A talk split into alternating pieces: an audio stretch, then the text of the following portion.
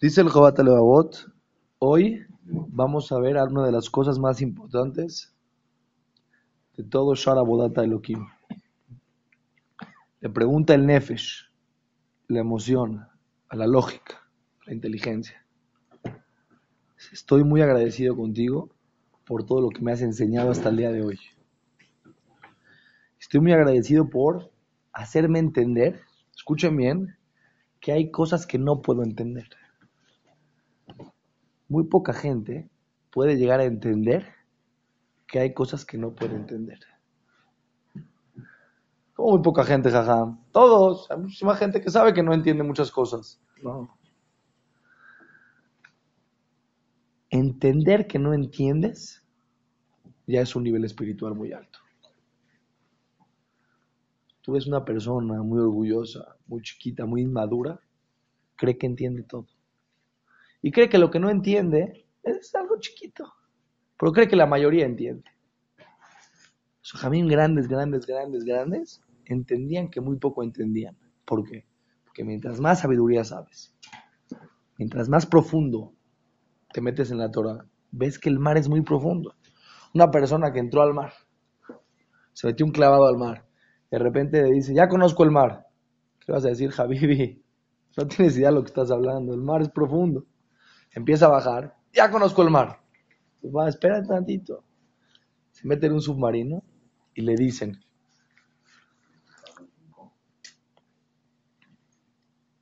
¿hay más adentro todavía? Le dice, mucho más adentro. Ahora entiendo que no conozco absolutamente nada del mar.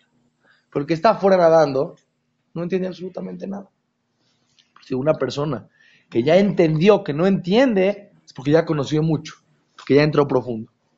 Le dice la, la Neshama, le dice a la inteligencia, gracias. Se prueba, necesito lo más importante. Que me expliques cuál es el objetivo de que Hashem me creó y para qué Hashem bajó mi Neshama a este mundo. Ya, explícame, ¿qué tengo que hacer en esta vida? Ya, quiero saber. Explícame qué hago en esta vida. Le dice el Jobat Levavot. Te voy a explicar con un cuentito. Había una vez en China una población que se dedicaba a agarrar un rey por año. Un rey por año. ¿Quién era este rey? Su regla era alguien que no sea chino agarraban, en la, se paraban en el principio de la ciudad, ahí salían de la ciudad a buscar, veían a un cuate caminando en la calle, lo subían al caballo, lo llevaban a la ciudad, lo nombraban rey. Un año después, lo pateaban, iban ahí al principio de la ciudad y agarraban a otro. Así. En una ocasión, agarraron a una persona, a un australiano. Llegó, de repente lo ponen en el caballo, lo llevan. El tipo este dice, pasó? Me, raptaron. Entonces empiezan, señor rey, señor rey. Dice, estos cuates son caníbales, me van a comer. Se llevan, lo llevan a la silla del rey, lo sientan ahí en medio de todos. Diez ministros, señor rey, lo que usted diga vamos a hacer. Este dice, estaba temblando. Pasó dos, tres horas, le dio hambre. Dice, ¿puedo tener algo de comer? Traigan los platillos, el rey tiene hambre mesa de reyes, todos los platillos, postres. Si esto está bueno, es buen business. Así empieza a ver que todo lo que dicen, hacen. Le dice a uno, oiga, todo lo que yo diga van a hacer. Señor rey, usted es el rey. Que usted diga, a. A ver, construyanme aquí un sauna, por favor.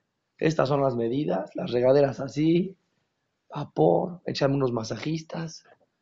Ah, buenísimo, ya le construyeron. Ay, mira, por favor, aquí échame un cinito. Aquí me gusta ver aquí la programación. Tráeme esto, tráeme el otro. Hay unos músicos, tráigame una orquesta, orquesta. No, métanle cinco violines más, me gustan más los violines. Tres guitarras, tres guitarras. Saxofón, saxofón. Ahí estaba todo el día echando fiesta, relajo. Así se la pasó construyendo muchas cosas para su placer, para su bienestar. Después de un año, 31 de diciembre, agarraron de repente un día, lo bajan, una patada así, ¡boom! Lo avientan. Dicen estos cuates, están locos, ¿qué les pasa? Me, me dan todo, soy el rey, soy el rey. Ya se acabó su reinado. Ya, total. Van a la calle, de repente agarran a otro. De otro país. Lo ponen ahí. Señor rey, señor rey, todo el show, nombramiento, ponen la esta, el otro, todo el show. Eh, señor rey. Él agarra y dice, espérame, está raro esto. Luego, el segundo era mucho más inteligente que el primero. Se agarró y le dice a uno de los ministros, a ver, hijo, toma 10 mil dólares. Explícame qué se trata esto. El otro vio el billete. Con gusto, yo le explico, señor rey. Y aquí tenemos una costumbre. Que cada año escogemos un rey. Vamos allá afuera de la ciudad, agarramos al que pasa, ahorita le tocó a usted, tiene un año de reinado. Puede hacer lo que quiera. Pero en un año, justo en un año, lo van a agarrar a patar, lo van a sacar. Dice el otro, no, muchas gracias. Agarró, dijo, a ver, señores, junta de consejo, ¿sí? Por favor, señor rey, tráiganme al ministro de Economía, al ministro de, Relaciones Exteriores, todos los ministros. A ver, ¿Cuál es el presupuesto que tenemos en este año? No, pues en las cajas tenemos hoy tantos millones. Perfecto. A ver, primero que nada, voy a explicar, ¿ok? Agarra, aquí como a, aquí a mil kilómetros, aquí, a, aquí hay, una, hay, una, hay, una, hay una isla. Van, la compran, la ponen a mi nombre. ¿Nos alcanza? Nos alcanza, señor rey. Van, su isla su nombre. Ok. Ahora mándame ahí los mejores arquitectos, los mejores doctores, hazme escuelas, hazme palacios, hazme saunas, hazme restaurantes, todo lo mejor que harías, en, házmelo aquí en, en esa isla. Sí, su majestad. Cada día iba sacando camiones, camiones de la ciudad, camiones, camiones. ¿Qué es lo mejor que tenemos en este país? No, lo mejor en este país es el metal. Aquí, todo el metal, mándamelo para allá. ¿Qué más aquí? ¿De qué somos los productores? todo lo que había en la ciudad la dejó quebrada. Y ahí en la ciudad, entre que sí, entre que no, a ver, hoy en la mañana se me antojó uno desayunar así, un buen desayuno. En la noche, así, de vez en cuando se echaba su, se echaba su cenita, una musiquita, pero principalmente se ocupó vaciar la ciudad. Por ahí de junio, julio, ya estaba él esperando el 31 de diciembre. La ciudad estaba quebrada. Se sentó así, relajado, el rey, tranquilo. Llegó el 31 de diciembre, lo agarran, le dan una patada, les dice, gracias, que la misbot, que Hashem los bendiga. ¿A dónde se fue a su hija? Sí le contó, la inteligencia le contó a quién? Al Nefesh. Le dice, ¿quieres que te explique a qué veniste a este mundo? ¿Entiendes? este cuento que te conté. En esta vida nos van a patear. En algún momento nos van a decir game over. Game over, se acabó el juego. Y eso es algo que todos vemos todos los días. Le dice la inteligencia al alma. Nadie en este mundo se va a quedar aquí. Hay dos tipos de personas. Hay quien se comporta como el primero y quien se comporta como el segundo. El que se comporta como el primero viene aquí a este mundo, construye aquí, invierte aquí, se preocupa por todo, todo por este mundo. De repente llega un día y de repente le dicen, gracias por participar. ¿Cómo? Yo aquí soy el rey, tengo edificios, tengo casas, tengo conjunto en Cuernavaca, en Miami, en Acapulco, tengo ropa, tengo dinero en los bancos. Señor, todo, todo lo que hizo, lo deja aquí. Pero como yo era el rey, hasta hoy. Ahorita cambiamos, pateamos y nace otra persona. Pasan 120 añitos y de repente patean. Hay gente que se dedica a invertir en este mundo, sabiendo que se va a ir. Está preocupadísima.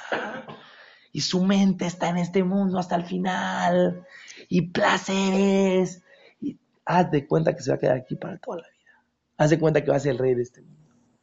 Ten cuidado, le dice la, inteligencia al alma. Un día te van a decir, hasta aquí. Pero hay otro, que es como el segundo rey, que se dedica a sacar camiones. Diario manda camiones a la mamá. ¡Camiones! Viene una persona, le fue una persona, le, le dijo algo que le molestó, se le antojó romperle los dientes, se le antojó tirar. Dice, no, ¿sabes qué? ¿Para qué? Dice la Torah, Jola Mavi al toda la persona que es, sabe levater, sabe dejar pasar, sabe ceder. Es un nivel muy alto, no meterte en, problemas, no te metes, ya baja la cabeza. Baja la cabeza, de repente, mandó un camión de mitzvot. Una clase de Torah, camión de mitzvot. Ayuda a una persona, camión de mitzvot. Shalom Bait, camión de mitzvot. Cada, una tefilá, camión de mitzvot. En este mundo, vean cómo Akadosh Baruj hizo que la persona que quiere mitzvot, hay camiones. Eres rico, eres millonario de mitzvot. En cualquier esquina hay una mitzvah. Saludas a alguien, le das una sonrisa, lo saludas como se merece. Mitzvah impresionante. Estás pensando en ti, le volteas la cara y jarab. Cada esquina cada segundo de tu vida, cada pensamiento te topas con camiones de mitzvot. Estás en una circunstancia, volteas a ver el mundo y dices, Hashem, gracias por todo lo que me diste, camiones de mitzvot. Hay gente que entiende perfectamente de qué se trata esta vida. Hay gente que parece que no entiende. Vive como si no entendiera lo que le va a pasar. Una vez me encontré a una persona hace un par de semanas, un cuate joven y muy rico. Entonces estábamos platicando él y yo y me dice, Oye, pero tú tienes un cuate que trabaja con un amigo mío. Le digo, sí. Dice, ¿y cuánto gana? Le digo, tanto. Me dice, este cuate, me dice, no tiene nada de ambición. Me dice, ambicioso, yo soy ambicioso. Me dice, yo me quiero comer este mundo. Millones y millones. Soy rico, soy millonario, pero quiero más. No paro. Dice, yo, dice, cuando tenga 60 años, ahorita sí, trabajo de 6 de la mañana a 10 de la noche, a 11 de la noche, trabajo como loco. Pero a los 60 años vas a ver cómo voy a estar tranquilo. No como los otros que a los 60, 70 años tienen que seguir trabajando. Yo ya, a los 60 ya voy a estar retirado. Me dice, pero, me dice, pero yo no entiendo a la gente que no es ambiciosa. ¡Que aprovechen! Entonces te digo, te digo, una, te digo la verdad. Me dice, sí. Le digo, yo soy más ambicioso que tú. ¡Ay, jaja! Por favor, me dice. Ah, usted decidió una vida espiritual. Sencilla, normal. No, sí, los millones. todos somos ambiciosos, pero yo usted no lo ve así, que diga así, que bruto, que ambicioso. No, jaja, la verdad no. Digo, no me lo voy a explicar. Tú ves de aquí, tu mente ve de aquí a los 60 años. De aquí a la semana que entra. El placer, el viaje, tu mente chiquita, chiquitita así, tu visión no te alcanza para ver más de un placer instantáneo que vas a adquirir en unos cuantos años. Yo mi ambición es eterna. ¿Quién es más ambicioso? Alguien que está pensando en miles y millones de años, vivir como rey. Una persona que unos cuantos añitos vive como rey. Una persona de viaje, se va de negocios a Nueva York va a ser el mejor negocio de su vida. Señores, en esta expo puedes hacer las mejores conexiones, te puedes hacer millonario en tres semanas. Porque aquí está la gente más picuda. Dos, tres buenos contactos que tengas aquí, te puedes llevar una mercancía al, país que quieras de aquí, te vas a hacer millonario.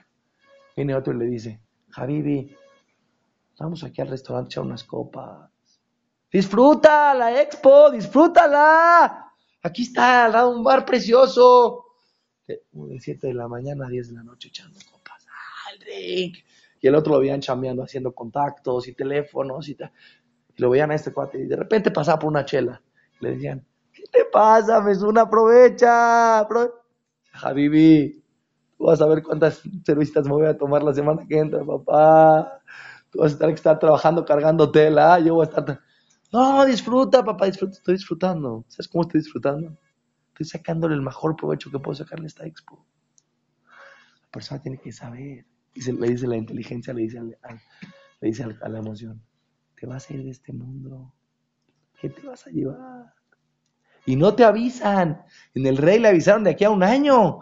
A nosotros no nos avisan. No sabemos cuándo. ¿Qué te llevas? ¿Qué te llevas de este mundo? ¿Qué te llevas? La persona se preocupa de este mundo como si fuera eterno. Cada cosita que pasa en este mundo hace todo un balagán. No, y pasó así, dijo así, hizo así, subió el peso y bajó el peso, la bolsa y el mundo y se está cayendo el petróleo y... Tranquilito, este no es tu mundo, tranquilito. Persona tiene que saber. Lo único que te vas a llevar son los camiones que mandes desde ahorita. Todo lo que tú construyas para dejarlo aquí, se va a quedar aquí. Este es un secreto. Si la persona lo entendería, su vida sería por completamente diferente. Tú ves una persona estudiando Torah, lo ves así, así, ¿qué hace perdiendo el tiempo? Que venga, que haga millones. Dice, Javibi está haciendo millones. Está haciendo más millones de los que tú crees. El otro, una vez a un gabaitse de acá, escucha un gabaitse de acá que se dedica para ayudar a la gente a juntar dinero. Una vez se le acercaron y le preguntaron, ¿cuándo vas a empezar a hacer por ti? ¿Todo el tiempo por los demás? ¿Haz algo por ti?